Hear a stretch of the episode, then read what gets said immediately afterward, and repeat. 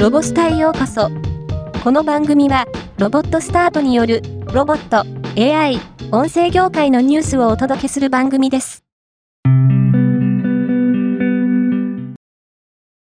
連載漫画、ロボくん第257回、水吹きロボットなのだを公開しました。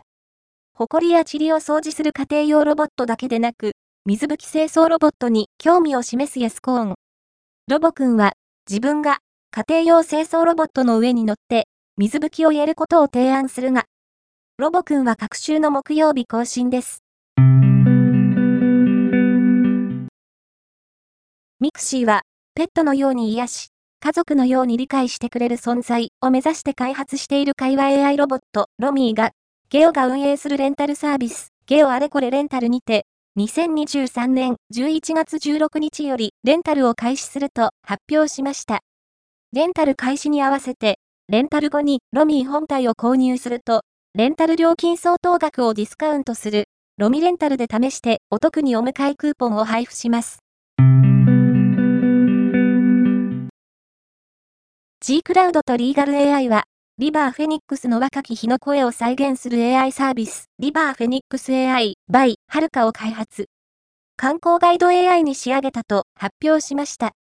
発表では、リバーフェニックスを忠実に再現する能力を備えており、彼の遺産を称える新たな手段となりますと述べています。愛知県、岐阜県で開催される世界ラリー選手権 WRC ラリージャパンが本日16日より日曜日まで開催されます。本日の天候は晴れ。平日ながら多くのファンが会場に詰めかけました。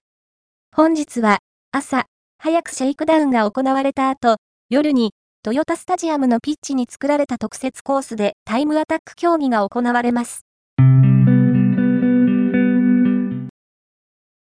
AI ロボットシステムを開発する A ロボは、創業47年の精密切削加工会社である日東ユメックスと共同で、人や環境、地域社会との協調をテーマに掲げた自立移動ロボット、ブーミーを開発しました。ブーミーは、筐体に木材を採用しており、これは製造現場向けのロボットとしては初の試みとなります。ブーミーは岩手県遠野市の日東ユメックス遠野工場に導入されており、2023年11月19日に同市内にて開催される遠野仕事展にて、ブーミーが働く様子を動画にて公開します。今回のニュースは以上です。もっと詳しい情報を知りたい場合、ロボスタで検索してみてください。ではまたお会いしましょう。